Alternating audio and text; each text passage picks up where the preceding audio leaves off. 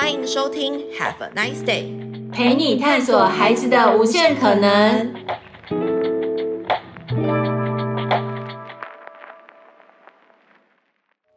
Hello，各位听众朋友们，大家好，欢迎收听 Have a nice day，陪你探索孩子的无限可能。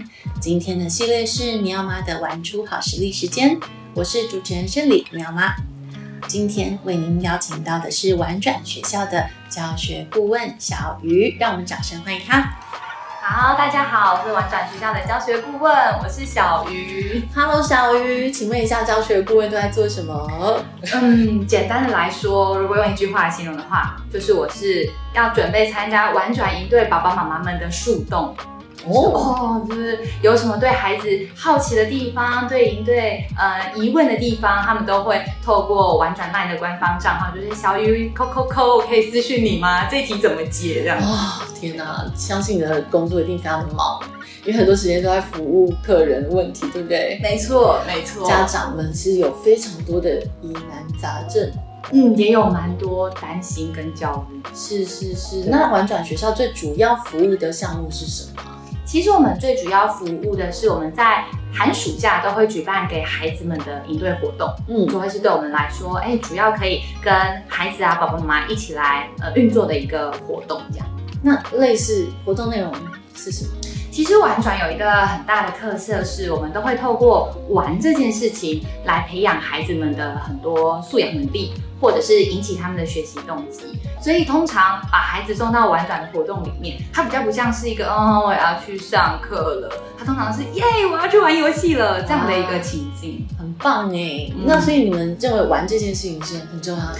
的确是，而且因为玩转的伙伴，我们自己都还蛮爱玩的。对，所以我们就 我觉得玩其实它有很多的魅力，但是其实最一开始玩转的初衷是我们两位创办人，嗯，他们是透过 Talk，呃，一个 John Hunter 先生的影片，嗯，然后看到世界和平游戏。那 John Hunter 先生他那个时候就是用情境营造的方式跟孩子玩一整天甚至是一个学期的游戏，然后那个情境被营造起来，你就会发现孩子在过程当中。他遇到很多挫折，或者是成就，或者是喜悦、悲伤的时刻，他其实会有很多的能力在那当中默默的被磨练，甚至是跟养成。嗯，包括我要跟别人玩游戏，我要怎么做团队合作？对啊，对，我玩游戏我输了，我要怎么面对我自己挫折的心情？就会发现哇，游戏有好多引发孩子们的情绪跟魅力。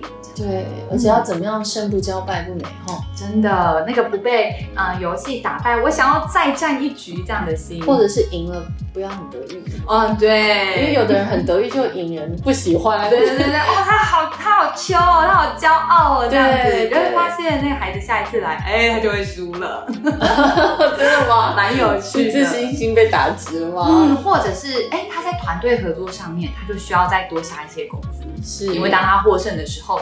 他没有办法那么的让别人幸福，哎、欸，那这个就是下孩子下一次可以再来的学习点，这样。那这样子老师们会辅导他吗？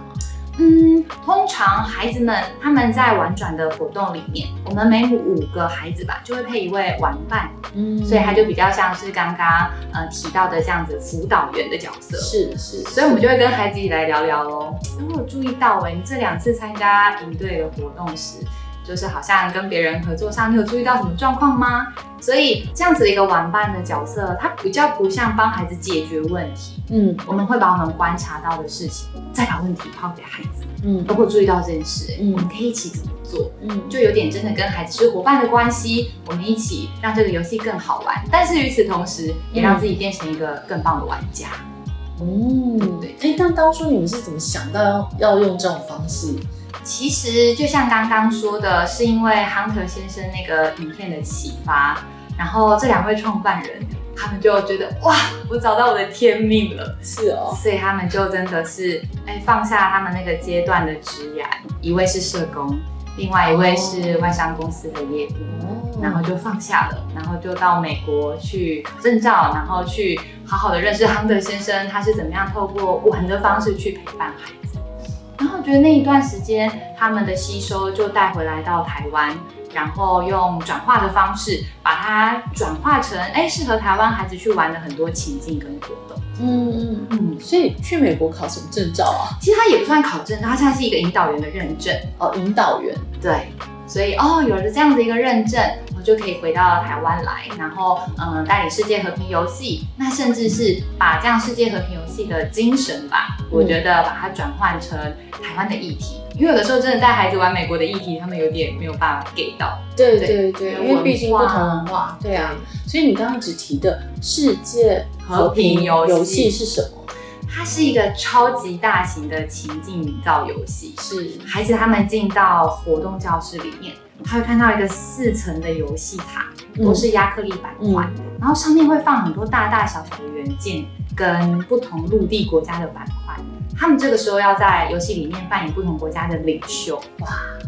孩子就会觉得哦，被赋权了，我可以的，他当国王了。对，我可以在，我可以在十岁的时候就当总统。对，这一块土地是我的，没错。所以那这样子的情境对孩子来说是超级超级呃吸睛的，是一个很强化的刺激。是。那 OK，我们扮演领袖，我们不是演的开心就好，嗯、我们真的要去处理一些国际发生的事情。嗯。所以我们就那个时候，亨特先生他原本世界和平游戏里面的文本有五十个连锁的危机。是，其实说真的，连我自己在旁边看，我都觉得好困难，嗯、因为是环环相扣的，从气候到环境变迁，到难民，到 AI 是病毒，是那还是要在这几天去解决这么复杂的危机。嗯，那其实，在过程当中，你就可以看到孩子他们是怎么沟通的，嗯，孩子他们是怎么样。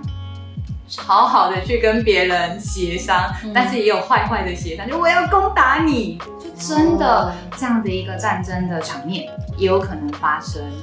那我觉得对我们来说非常的有既视。他是怎么样做出想要攻打的这个判断的？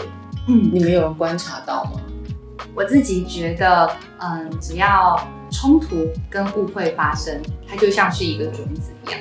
当有任何一个伙伴的心声，或是他的需求没有被看见，或者是被满足的话，嗯，这件事情就会小小的酝酿，然后这个伙伴就会去找其他的国家拉拢一下，然后就开始觉得，哎，这个教室怎么开始变成几股不一样的势力，然后开始就明明是一个超级小的引爆点，可能只是我下课的时候，嗯，我抢了他的饼干，是，却会变成游戏里面的世界大战，是是，那。当这种时候战争发生的时候，婉转的做法是，我们会暂停一下游戏，嗯、我们会跟孩子聊一下游戏里面发生了什么事。嗯，因为我们认为，除了让孩子觉得哦这个游戏好玩刺激，我可以在里面做被赋权做很多决定之外，我们更期待的是从游戏里面让孩子看到，那回到现实生活中，他期待这样的世界发生，嗯、是不是跟现实世界的大人八十七分像？然后他们说哦对耶。哇！现在乌克兰战争，哇！现在呃，之前甚至是美国怎么样去占领这些、嗯、呃中东的国家，是是是，他们就会有很多的联想。那我们也会再邀请他们，再好好的看到我们游戏的目标是所有危机合理解决。嗯，其实游戏胜利的目标，我觉得亨特先生非常的有智慧。嗯，他不是设定说哪一个国家钱最多，嗯，而是所有的危机都要合理解决。嗯，这个世界不是只有你好就好。对，哇，所以孩子那那个时候，他就会开始去思考更多不同的可能性，嗯、有没有可能是我妥协一些什么，你也退让一些什么，嗯、但是是大家都可以接受的共识。嗯，所以当战争发生的时候，并不是呃让他们继续发生，而是你们会介入，对不对？我们会发生完之后再来聊聊。OK OK，这一段我也很想要分享。好啊，我觉得战争发生的当下。嗯，引导员其实是要扮演一个中立的角色。嗯，那我自己也有经历过几个战争的场次，是我非常的纠结。是，再再次跟他核对说，哎、欸，你真的要发动核弹吗？你为什么要发动？对呀、啊，你知道发动之后会有哪些哪些代价？是啊，其实我心里会有一个，我不希望你炸这样的心情。当然，嗯，但嗯。引导员扮演的角色是客观中立，扮演这个世界有点类似天神视角的角色。对，后来真的让孩子炸了，然后呃，我们也做了蛮多体感上面的营造，嗯、包括把对方的原件都脱掉，嗯、把他们的桌椅翻倒。嗯、一开始孩子都还会笑笑的，嗯、啊，觉得哎呦，自己看吧，被炸了吧。嗯。但是再往下延伸一点是，请你把他们的提案单撕掉，嗯、把他们的国家剪碎。嗯。那个时候你会发现孩子的眼神变了，嗯，因为提案单是他们辛苦研发的过程，嗯嗯，嗯然后他们开始发现，他们以为做这件事情我可以负责，其实和他们想象的真实有人受伤的是不一样的，嗯，所以我觉得在这个过程当中，我们真的让孩子去体验那一招真的战争的人民他们的经过会是什么，真的有人受伤的情境，但是我能让他们知道，现在只是游戏。嗯，我们如果不希望这样的事情在未来继续蔓延的话，当我们成为大人的时候，我们是不是可以做一些什么？所以我觉得这样子后面，因为前面那一段情境营造之后的反思会非常有利，因为对孩子来说，这才是真正有感。我不是只是知道而已，嗯，而是我真的因为透过这样子的情境，这样子的体验，嗯，所以我学到了这件事情。就不是旁观者，像我们在看新闻这样子知道这个俄乌战争哦，而是真正的我成为一个决策者的时候，我会像普丁那样思考吗？是，对对对，所以我觉得其实这个东西还蛮真实的一个体验哦。那因为其实战争在整个历史的脉络上面的发生，它都是跟抢夺资源相关啊，嗯，跟贫穷相关，哦，资源分配的不足，所以会引发一些战争。所以其实人性不变啦，嗯，无论是由小放到大，哦，嗯，真实的国家或者是虚拟的国家，其实，呃，在呃这个人类的人性上面呢，我觉得是不变的，嗯嗯，只是说战争的这个荒谬性，或者是说世界局势啊等等，可能在透过你们的。课程设计上面可以让孩子们确切的，真的是比较国际观。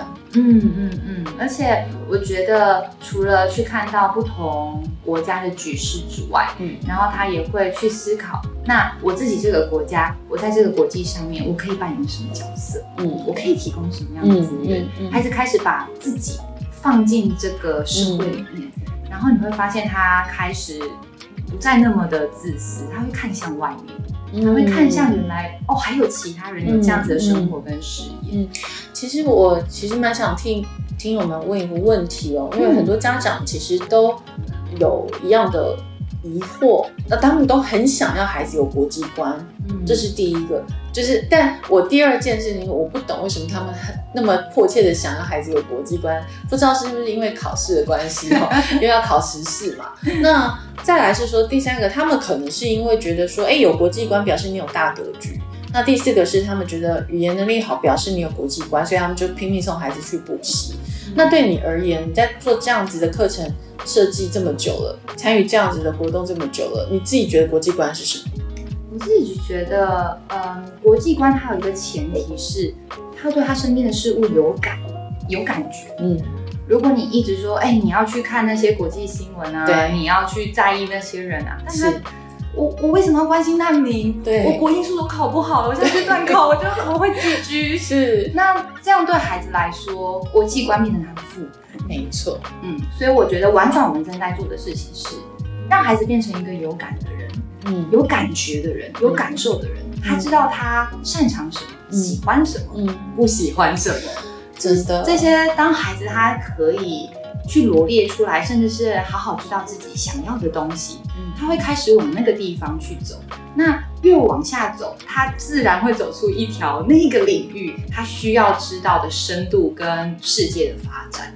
所以我觉得国际观的前提对婉转来说，我们正在营造一个有感的孩子啊，这很重要哎。嗯、我觉得现在的小孩大部分对生活都是理所当然的，嗯，然后所以无感，是，是所以作文写不出来，没有自己的主张，嗯，哦、你你真的要他们发表对一件事情的意见看法，可能他们真的要想很久。是的，是的，而且我自己觉得或许。也跟手机时代这件事情很有关系。嗯、没错，他们的注意力很长，一下就被切断了。对，切断、切断、切断。那我到底要好好的去经营哪一个我在意的事？是是，嗯，所以呃，对玩转来说，你们其实是想透过这些课程的设计、活动的设计，呃，让他们成为有感的孩子们。嗯，那但是我刚刚听起来，我觉得这个游戏好像有门槛诶。年龄的门槛，对不对？是是是。如果是世界和平游戏，或者是玩转我们自己，嗯，我们自己设计的其他情境游戏，包括我们带孩子去成立一间公司，是，或是让他们成为游戏设计师，嗯，基本上他都需要到中高年级以上的孩子，四年级以上。嗯，因为如果真的呃，请三年级的孩子，他甚至连战争、抢夺、嗯、水源、嗯、这些专有名词都还不是那么理解的情况下。哦，他玩那个游戏会非常辛苦。嗯嗯，嗯，对，我们之前也曾经啦，有也有试试看，试过招三年级的孩子来玩，但是他真的只能当国际记者画画。哦，也有国际记者这样的角色。对，让他诶、欸、以他听到的呃内容去画出他觉得这个世界发生的样子，这很有趣耶。因为国际当记者是非常好玩的耶，尤其是呃跑到这个前线哦。的这些记者非常勇敢哦，嗯嗯，因为很多都在里面就就牺牲了嘛，嗯，他们为了要找寻一些新闻的真相哦，嗯嗯，不顾一切往前冲了。摄影记者，其实文字记者也都有，所以呃，事实上在你刚刚提到的这个职业的体验里面，我觉得。呃，记者这个工作也很重要。是啊，他必须必备蛮多条件的耶。嗯嗯。然后我觉得透过呃不同的角色，也让孩子对职涯有一些新的想象。他会发现哦，当我在担任总统的时候，就是哦，我有很多决策、领导这件事情，那就是可以很好发挥的。对。那当我当我没有办法像总统这样的角色，我担任幕僚，我不用站在台上，但是我可以提供点子。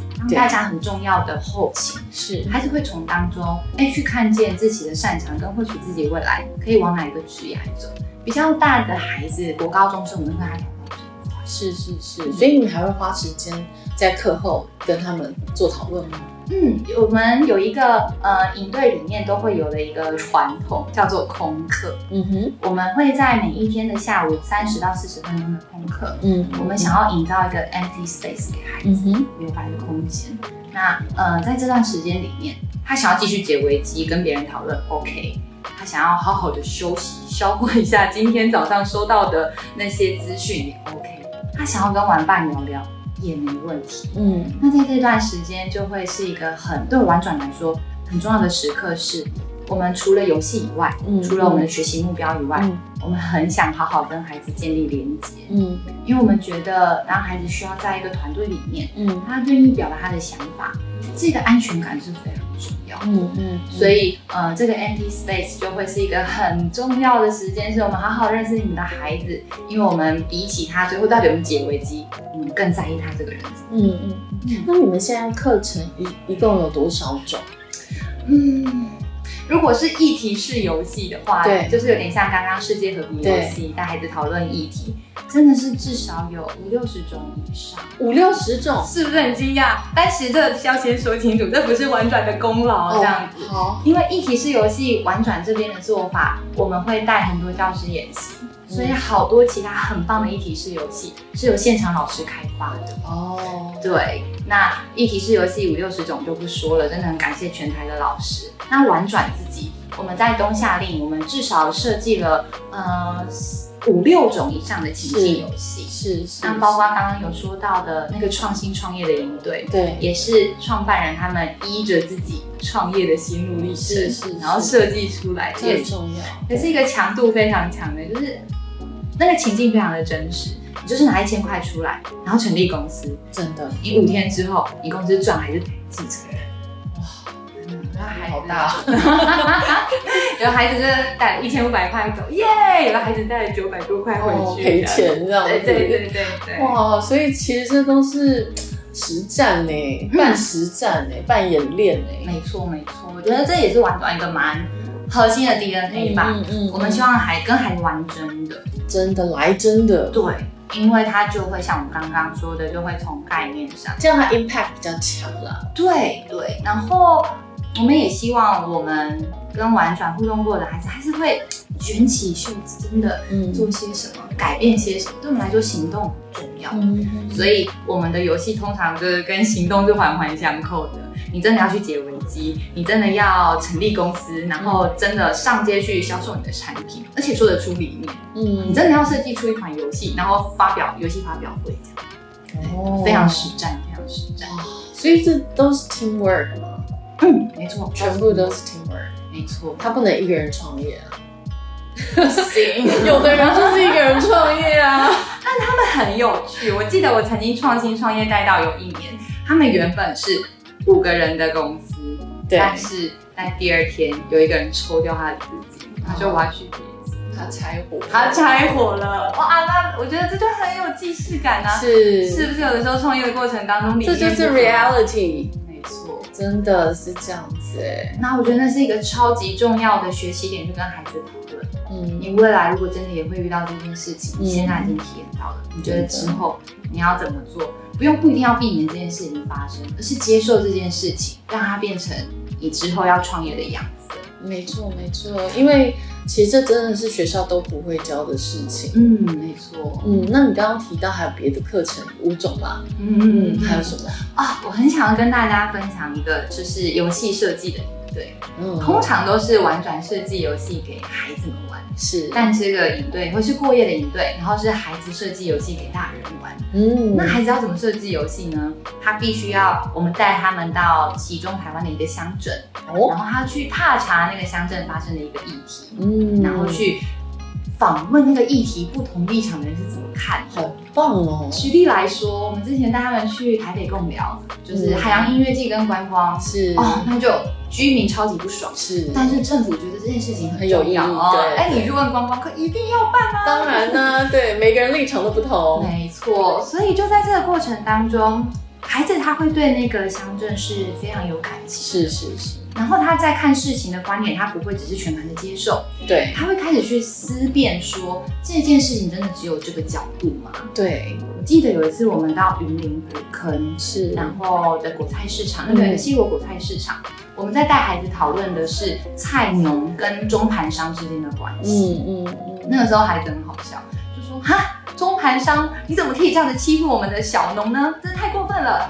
我们就带他们哦，真的到西螺果菜市场里面去走访，然后看那个小农的高丽菜，早上采收的好新鲜、好漂亮。然后就说那个贝贝，听说这边的菜虫就是都会嗯用比较便宜的价格买你的菜，用比较高的价格卖出去。对，然后那个农夫小农就说：“不啦不啦，你买那够啦。”因为他其实表情是怪的哦，才发现。在左上角其实有个监视器，OK，他没有办法畅所欲言，他遇到的真实情境，嗯、孩子看到就更不爽。那你看，你看小鱼，就是那个菜，那个菜虫想要这样剥削他。那玩转的心脏也很大颗，我们真的有去邀请中盘商跟孩子做访谈。是我孩子带那个很多网络上查的资料，说，哎、欸，那个，请问一下大哥，问中盘的大哥说，你们是不是真的就是用比较不好的手法去？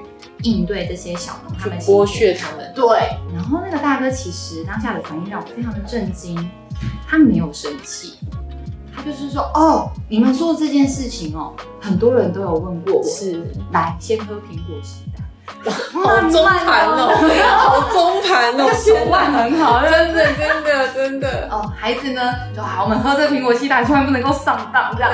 然后他就说：请问真的有这件事吗？那个中盘他就说：对啊。”呃，你们去看我现在左手边的这些大冰箱，嗯、里面都是冰，我跟小农买来的高丽菜。嗯嗯嗯，我可以不用这个大冰箱冰，但这些菜就会坏掉。嗯，你知道这个冰箱的电每个月多少在跑？几十万、几十万的电费。对啊，孩子。然后那个大哥话锋一转说：“哎、欸，你们今天中午吃哪一家便当？哦，我们吃那个星星便当。哦，他们家高丽菜是跟我们的。是。”我不批这个菜，菜就会烂掉，你们都吃不到菜。嗯、那你觉得我这样子做有什么问题吗？因为这是我就是必须要付出的成本。对啊，孩子听到很震惊，嗯，他开始发现原来网络上查到的资料，我们以为的事情都不及我们真的第一线走到在地、嗯、去听见他们的做填调。是，嗯、那对孩子来说，这些收集到的宝贵资料就会变成他们游戏设计一个很重要、很重要的 data。没错，所以他们哎，他查完了，然后再回到教室。好好的把嗯不同立场的声音去做一个平衡上面的补充。嗯，那我觉得让我最感动的是跟中盘商对话的最后，是孩子在想说：“哎、欸，他大哥，你觉得我们怎么样怎么样做，会不会对小农比较好？”嗯，那那个中盘说：“哎呦，这个想法我没有想过哎。”你就会发现那个教室已经在翻转了。嗯，已经不是我们在带着孩子学习，而是孩子很良善的，嗯，也很想要为这个世界多做一点什么，以他纯真善良的心。嗯，回馈这个社会，他关心的事物。嗯，我在那一刻就觉得啊、哦，那这就是我觉得游戏设计里最让我动容的地方，是我们带着这群孩子，除了挑战自己设计游戏之外，他是一个内心强大且坚强的小孩。嗯，那不管未来就是我们这些大人都离开他了，都不在了，嗯、但他仍然能够遇到困难，遇到。是非善恶的事情，有这样子强大的内心，跟他去挑战，而且他是善良。是，我觉得善良非常重要。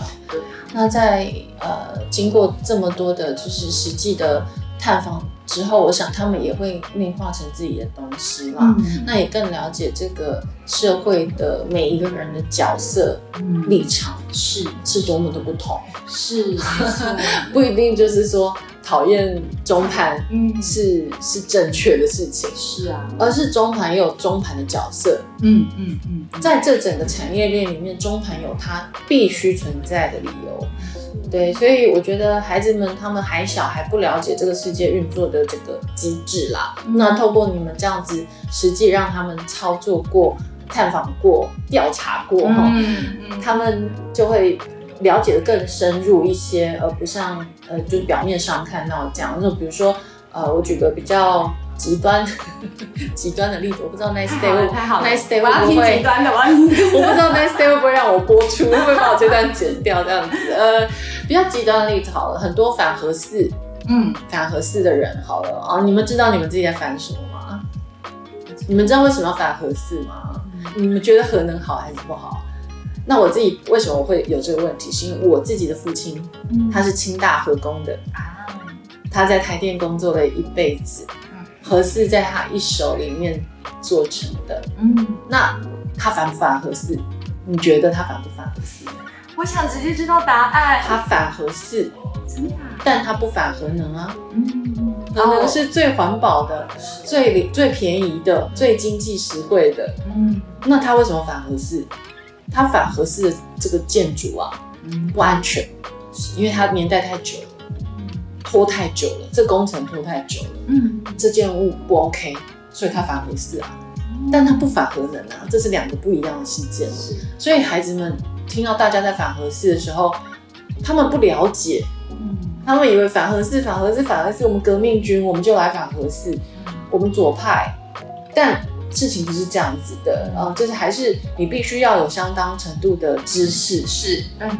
哦，你必须要有相当程度的素养，嗯，你才能去判断说，我现在做的这个决定是对还是不对。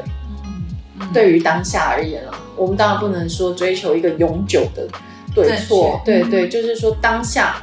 哦，你在做这个决定的时候是否正确？就像当下你要攻打这个乌克兰的时候，到底对还是不对？那乌克兰要回击的时候，对还是不对？好，这个牵涉到非常多事情，所以我觉得你们在做的事情非常有意义。那你们两位老板也很有信念吧？应该可以这样讲，就是创办人很有信念的在做这个事情。所以我在想哦，其实你刚是实实际上只讲到第三个游戏设计嘛，嗯、你们接下来还有两个你们自己开发出来的课程嘛，对不对？对，还蛮多的，还可以继续讲。可以，当然当然啊，可以。那我再讲最后一个是，呃，我我们这一次主要设计的低年级的一对，嗯，然后我们这次跳脱，呃，因为通常玩转的活动都会包跟议题相关。但是我们发现，哎，呃，原来低年级的孩子，他们真的在这个阶段可以让他们去 for fun，然后从当中认识自己。嗯、是一件很重要的事情，嗯嗯、因为有的时候硬是要带低年级做一些议题上面的探索，对，他就觉得哈，这个是什么？觉得老师一直叫我要就是节能减碳，就不是到处在讲，真的很无聊。交通安全，对对对对对，哦，我最讨厌去今年一整年都在提交通安全年啊，无聊死了。这是今年学校要主打，对。我，小时候无聊死了，你们可不可以想个比较有就是创意、创新一点的？那你交通安全你也换个 term 嘛？然后就是哦，真的是孩子一一一有那种哦要来了，你知道吗？他就会排斥，他就会排斥。他就很难进去在里面，很不好玩呢、啊。对，然后所以我自己觉得啊，那今年因为我自己本身是戏剧系的背景，是，然后今年就想要再设计一个让孩子好好沉浸在故事里面的这个非常棒，完全认同戏剧的重要。太好了，我自己学电影的啊，天哪，太好了，就是同路人，同路人。嗯、而且我采访一系列全部都是剧场儿童剧场的啊，真的，我自己觉得剧场有一个。魔力，迷人的魅力跟魔力，没错，在这个黑盒子里面，孩子们他可以发挥他的想象，在这个这个空间里面成真。嗯，所以我们这次低年级的营队，嗯，它比较不像一个游戏，但它可以听故事，听故事之外，它还可以选择故事的走向，一边听一边演，然后甚至是一边选择剧情。我觉得对孩子来说，他既被赋能了，嗯、他在认识的角色当当中，他去同理这些角色的情绪。嗯，嗯，那我觉得这是这一次低年级对完全很想要挑战看看的。我们想把整个教室布置成剧场，真的在里面让孩子天马行空的东西，物件也玩起来，然后灯光、音响通通都玩起来。没错，对孩子来说会是一个哇，原来还有这种方式可以听故事。其实剧场它是一个复合式的、嗯、呃艺术，是。呃，它里面可以学到非常多的东西，嗯、包含工程，是的哈。比如说你刚刚讲的灯光、舞台啊、布景，嗯、这都跟呃工程相关，也跟美术相关、美感相关。嗯、那团队合作更是相关，因为紧紧的每个人都绑在一起，一个人都不能跑。你一牵一发而动全身，对你一个人迟到，全部人都要等你，你敢迟到吗？对，所以呃，我觉得在戏剧营队是重要的。很多家长不知道，只想说啊，学戏剧干嘛？能当饭吃吗？嗯，你当演员，你你能当贾静雯吗？你能当张孝全吗？对不对？啊，或者是桂纶镁吗？不是，不是这样子的，而是说在那个过程里面，他们可以学习到非常多种能力。没错，没错，它是一个综合艺术。是。那如果说你们真正想要培养孩子所谓的艺术素养，那我觉得儿童戏剧、儿童剧场都是非常好的媒介啦，让让他们可以去真正的去呃领受这些所谓的艺术是什么，嗯，素养是什么，嗯，那我自己在其中扮演的角色是什么？我与艺术的关系是什么？嗯，对，那从中他可能也可以发现他从未被发掘的天赋，是是，我觉得这是非常非常重要的事情啊。那还有就是。读本也很重要，我必须说，儿童戏剧的读本非常重要。就是说，每个人来念剧本，你在念剧本的时候，你要读出来。不能只是这样觉得。你不要用看的，你只是看而已，那没有什么意思。你读出来的时候，那个角色马上有生命了，马上跟你产生连接了，那完全是跟你静静的看完一本剧本是不一样的事情了。所以我当然。呃，觉得完全学校在做这个戏剧营队，我觉得家长真的不要错过哎，嗯、我真的觉得可以让孩子去试一试，因为我觉得每一个人在戏剧里面都会得到一些疗愈。是，我觉得他某种程度上真的会呃透过剧情，然后我觉得他我们我们自己在学校上课的时候非常喜欢呃两个字叫做进化，嗯，洗净的净，然后化成的化。然后，因为他会在像呃刚刚主持人讲到的读本的过程当中，有很多角色的建构。我觉得与此同时，孩子也把他的生命经验放到角色里面，是，是那全部都是可以跟孩子引导反思的点。没。我记得我上上个礼拜才在进行游戏的设计，嗯，然后呃我把这个活动带给一群嗯低年级的孩子，嗯，去做测试。嗯哇，那群孩子，我们那个时候讲的角色是臭屁鬼，然后呢，嗯、这个臭屁鬼呢，我们就要去讲自己觉得很厉害的事情。你有没有觉得自己曾经做过很棒的事情？嗯，哦，那孩子就来了。我跟你讲，我那个时候什么什么很厉害。嗯、没有没有，我跟你讲，我这个什么什么更厉害。嗯，就发现哦，孩子都是臭屁鬼耶。但现在对他们来说，都是他们生命当中非常高峰的经验。我们再让他们把这件事情盘点出来。那面对这样的高峰经验，我们要怎么样继续去维持，或是找到下一次更棒的？这都是戏剧，透过戏剧的方法，可以再帮孩子提炼出来。真的，戏剧有非常非常多好玩的方式，可以让孩子去探索自己、了解自己，以及去疗疗愈自己啊。嗯、我想每一个人都有，不不论是小孩、青少年、大人。呃，都非常需要戏剧的疗愈，嗯，嗯，因为大人更需要啦。我必须说，因为每个人都有童年创伤，大家都是很不容易走到现在这个样子。真的，真的，透过童年创，这个透过戏剧的这个引导，它必必然啊，呃，会带出你一些经验来，那让你。清楚的看到自己的内心世界，嗯，嗯，因为我曾经有过一个国外的朋友哦，他他就是学戏剧的，然后他说他们那时候的老师给他们一个题目，就是说在讨论你的家庭关系里面的时候，你把你最后想到的那一幕用静止的动作表现出来，嗯嗯，每一个人当然都不一样嘛。那有他说他最记得有一个同学的动作是，他停在他爸爸要拿一个酒瓶打他的。那个 moment，那个瞬间，嗯，你看他一辈子没有忘记。当老师说出你演那个家里面给你的最后一个画面，他是演这个，他就停在爸爸要打他的那个画面，那是多大的童年创伤啊！是啊，他记到这么大耶，潜意识、无意识的就演出来了。嗯，哦，所以我我认为戏剧是重要的。那嗯，非常感谢玩转学校，你们有这样子的东西。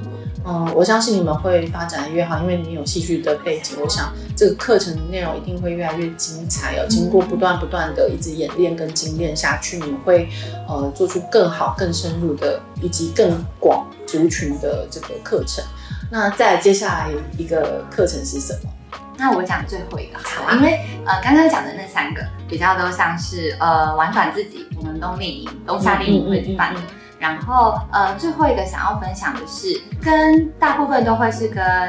企业合作是对，然后我们只要跟企业合作，我们每半年都会发表一次，嗯、呃，种子教师大会，嗯，然后在那个大会里面呢，我们去发表我们今年度的议题式游戏，嗯，然后这一次呢，我们会发表的是美满社区，嗯、然后美满社区里面，呃，我们曾经讲过要毒瘾啊，或者是飞行少年这样子的议题，嗯，所以呃，它比较像是一个小小的呃广告时间，嗯、如果就是听众们也有其他是。教育相关背景的，嗯，或者是老师，嗯，对，或者是在意孩子学习的爸爸妈妈，嗯、都可以一起来报名这个种子教师大会。嗯、然后我觉得，嗯、呃，这一次的议题我自己也非常的喜欢，嗯，就是飞行少年这件事情，到底，嗯、呃，我们要怎么样去跟这些不同的、不同社会样貌的孩子去做接触？他们就真的因为可能，嗯、呃，庙会文化等等的，嗯嗯、很容易被别人贴标签，或者是是是，但其实。他们也可以走出他们的一条道路吧。对啊，嗯，不管是传统技艺的保存，或者是他们可以呃重新回到社会里面，甚至是嗯、呃、比其他同年龄的伙伴更早进入职业阶段。真的，对，每个人都有一个生命故事。对，所以我觉得呃透过这样子的议题式游戏，然后每半年公开发表，可以让老师们透过这样来带领，去让孩子们也去认识，原来这个社会除了我这么幸幸福的活着之外，还有另外一群人。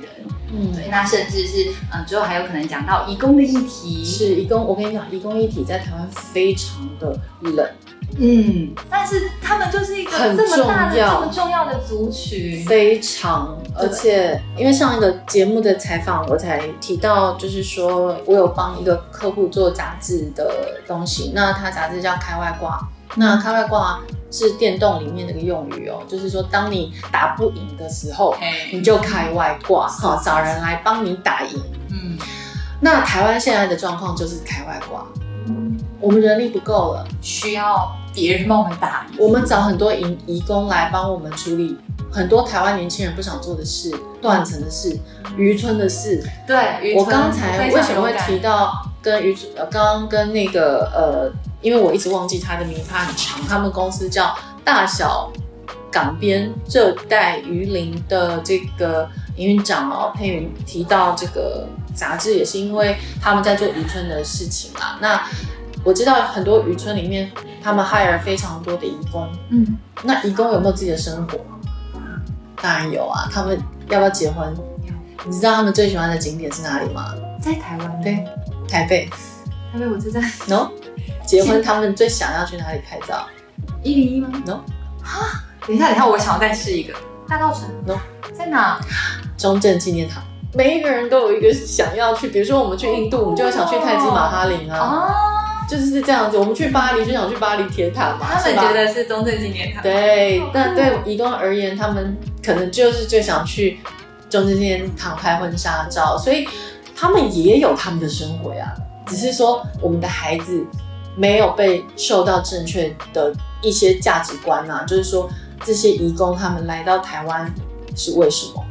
嗯，他们很多也都是高级学历哎，嗯，高级知识分子哎，可是在你家帮帮忙。所以我是觉得，嗯，这方面当然就是说，看完转学校，你们将会为这些移工们或者是这些议题做些什么样子的儿童的教育？嗯，我们通常呃在试种子大会试出这样一个教案的时候，我们会直接把简报、把手册、教师手册通通都准备妥善。那老师只要你们确定你们到时候是参加完这样的一个研习可以直课。我们就可以退回保证金，嗯、因为我们更希望的是老师不只是把课听完就好，嗯、我们希望老师可以回到现场去影响孩子。嗯、那我觉得刚刚就是你说到那个移工的问题，我也是超级有感的，嗯、因为我自己是基隆人，嗯，然后上个礼拜才去做一个填调，嗯、是在做有关于渔业文化的填调，是我就看到，嗯，渔船上有很多渔工，是他在整理那个渔网。是，那当下不疑有他，我就随口问了一下那个带我去走访渔场的伙伴，就说：“哎、欸，那他们是住在旁边那个那个铁皮屋的宿舍吗？”他说：“没有，睡床上。”对，但是那个空间是很小很小，然后很臭，而且浪很晃。尽管它靠港，对，我就想哇，要不是我有走访，我真的不知道这一群为台湾付出的伙伴们，他们的生活原来这么艰辛。那他们又为何不敢为自己发声？他们嗯，是不是也有一些害怕跟担心的事情？是有啊，对，法规有啊，没错。那我自己也是透过这一次的种子种子教师大会义工的议题，因为我们这次就跟乐施会合作，嗯，一个非常在意嗯扶贫的 NGO 组织，嗯嗯，那也才开始认识到嗯，所以我觉得让孩子变得良善有很多的方式。那我觉得老师们也是一个非常非常重要的推手。我觉得同理心很重要，你要知道为什么他们来，嗯，这是一个供需的问题，嗯、那不仅仅是他们来啊，我们也需要他们呀，真的，是不是？一如果渔村没有他们的话，还运运行得下去吗？嗯，那你知道有移工乐团吗？好酷，我不知道。你，你知道有移工乐团的经纪人吗？有这样的工作都不知道，对不对？嗯、对，所以其实事实上是有一些。呃，台湾的人永远，如果你不去了解，你永远不会知道的事情。对，所以我认为孩子们是知道，应该要知道移移工以及难民的议题。台湾的环境里面哦，对这两个呃族群是非常冷漠的。嗯嗯嗯，不知道他们是谁，为什么就只是很自然而然在我生活当中出现？因为像比如说在欧洲，难民议题是非常普遍的。太多了，但在台湾我们完全不 care 难民，嗯，只要为什么呢？因为我是做童书的，只要是难民的童书就没有人买，只要讲到移民难民就没有人要买，那个销售量就算是顶尖的作者所创作的艺术家创作的也没有人要买，因为 I don't care，家长不 care 这个呃难民移民的问题，但它是呃世界观里面的一环啊。你如果不了解难民的由来，你不了解希特勒做了什么，为什么德国要背负这么大的 guilty 在那里接收这些难民？嗯，哪来的国际观？哪来的世界观？你必须要了解很多的事情啊。那当然，它不会一触可及，它是必须慢慢的累积。所以，透过玩转学校才有可能做这样的事情，因为学校没有时间，学校光是课。课纲里面的东西要上完就很不容易，那些进度压力，真的真的，所以必须透过你们也是开外挂哈，你们也是外挂，对对对，我们也是，我是，你们是外挂的呃教育团体。那透过你们的这样子辅助啊，嗯、以及一些新的观念，以及实际的体验、真实的操作，我觉得给孩子们很多不一样的。真实的内心的一些冲击，嗯，跟思辨，我觉得那是非常重要的事情哦。嗯，再来，我想问一下，你们跟 Nice Day 的独家合作是什么样子的课程？刚刚有介绍的三个活动，就是在会在今年寒假上线。那包括游戏设计营，刚刚有说到到乡镇五天四夜过夜。那这次到哪个乡镇？这次到苗栗南庄。哦，南庄。嗯，南庄有老屋的问题，对，也有呃人口外移的问题。南庄非常有梗诶。嗯，很有梗。我自己想说，好，我可以就是报名那一那一期的出差嘛，想要出去玩。真的，那边有一蛮有蛮有一些文化的耶，是甚至是客家，是客家文化是是是都有机会。我们这一次可以一起去那边解锁。是是是，没错。在其中一个，害我都想跟去。真的吗？要不要？真的真的，我很爱小朋友哎，他一起来当玩伴，真的真的真的。对，所以这个是其中一个，五天四夜要过夜哦，要过夜。所以呃，有限定年纪吗？四年级到九年级，四年级到九年级都可以。呃，混龄，对，混混龄的一个营队，没错。好，那睡觉的话是睡在哪？我想家长应该很 care 这个。哎，真的也不得不说，这个一定要先跟爸爸妈妈说好。虽然是过夜营队，但我们不不一定会带孩子住高级饭店。然后这个预防针要先打起来，因为现在台北的宝宝妈妈就想说，哈，怎么住这个？要住好一点。对呀，但是我觉得，沿着游戏设计营，它的核心理念是我们要让孩子去体验在地。所以，我们之前曾经带孩子去住过三合院，嗯、去住过老宅、古厝，嗯，所以这一次应该会是苗栗地方创生的团队他们提供的背包客栈。哦，所以也会认识到那个在地创生的团队，他们怎么样去影响苗栗那样的一个地区或族群，所以不一定会住到高级饭店哦，对，一定是不会的哦，住高级饭店就无聊喽，不要这样子乱期待，对，那很重要，预防针要先打，是是是，那再来呢，还有什么？营队啊，刚刚有说到创新创业的营队，是是是，它就是在台北地区跟嘉义地区一样，是四年级到九年级的混龄。为为什么是嘉义？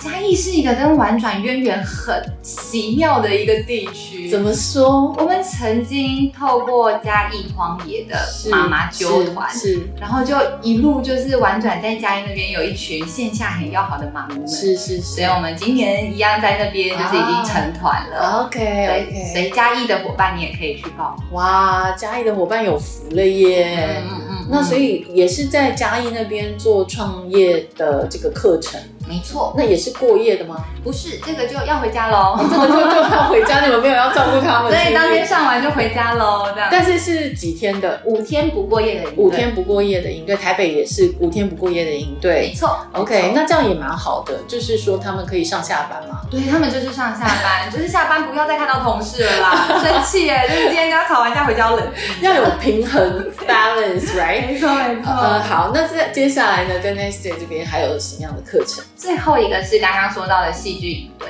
嗯、对，一样在台北地区，只有台北地区，okay, 这个就没有嘉义了。Okay. 那如果爸爸妈妈你有就是中低年级的孩子，也中高年级的大哥哥大姐姐，是。就可以都送到同一个学校，也是四到九年级。啊。如果是戏剧营队是一到三。哦，一到三年级，对，没错，很小哎、欸，很小哦，很小哦，嗯、所以就让小小孩们就是快乐的听故事。然后从当中沉浸的去理解角色、同理角色、选择剧情，哇，很棒，很棒。所以其实都有各种不同年龄层可以选择的营队。是，那他们彼此没有撞期吧？没有，基本上呢，呃，刚刚说的创新创业营队跟戏剧营队，嗯，都是一月三十号到二月三号。他说，哎，怎么戏剧营队跟就是创新创业是同一个时间？嗯，因为他们年段不一样，所以爸爸妈妈可以一起送，大的小的一起送。耶，太好了，爸爸妈妈放假。没错。那如果是过夜营队的话，会是二月六号到二月十号，是是是寒假的第二周。哦，孩子们出去住，爸爸妈妈就有五天期。清闲的时间，真的就是这边的老师们都会帮你们顾好好，玩转学校老师会帮你们顾好，交给我们，交给我们流汗。对对对，那所以现在 Nice Day 已经可以报名了吧？对不对？已经可以开始抢票了，对不对？我觉得听起来这么酷的课，一定要让孩子去上一下，体验一下啊，不然太可惜了。真的，很期待，就是每一个学期可以再跟孩子一起互动。对玩转来说，真的都很滋养。因为其实我自己是觉得啊，因为我自己也是妈妈，我小孩现在国二嘛，哈、嗯。那其实我自己觉得蛮可惜，是青少年阶段，呃，就你刚刚讲到九年级，嗯，我觉得都在学业很重的时候，尤其是七到九年级，就学业非常的重。那大部分的孩子们的家长也是都把孩子送去学才艺，哦，各种才艺，嗯。但呃，我自己觉得啦，呃，重要的不是才艺哦，重要的是他的思考。嗯，哦，我思故我在，这个话不是老梗，它是一个真的存在的事情。一个孩子没有思想的话，那比什么都惨啊！你以后给他念再多书，他还是没有思想啊。嗯，他没有他就没办法成为他自己。对，然后他也没有主张，他也没有任何见解的时候。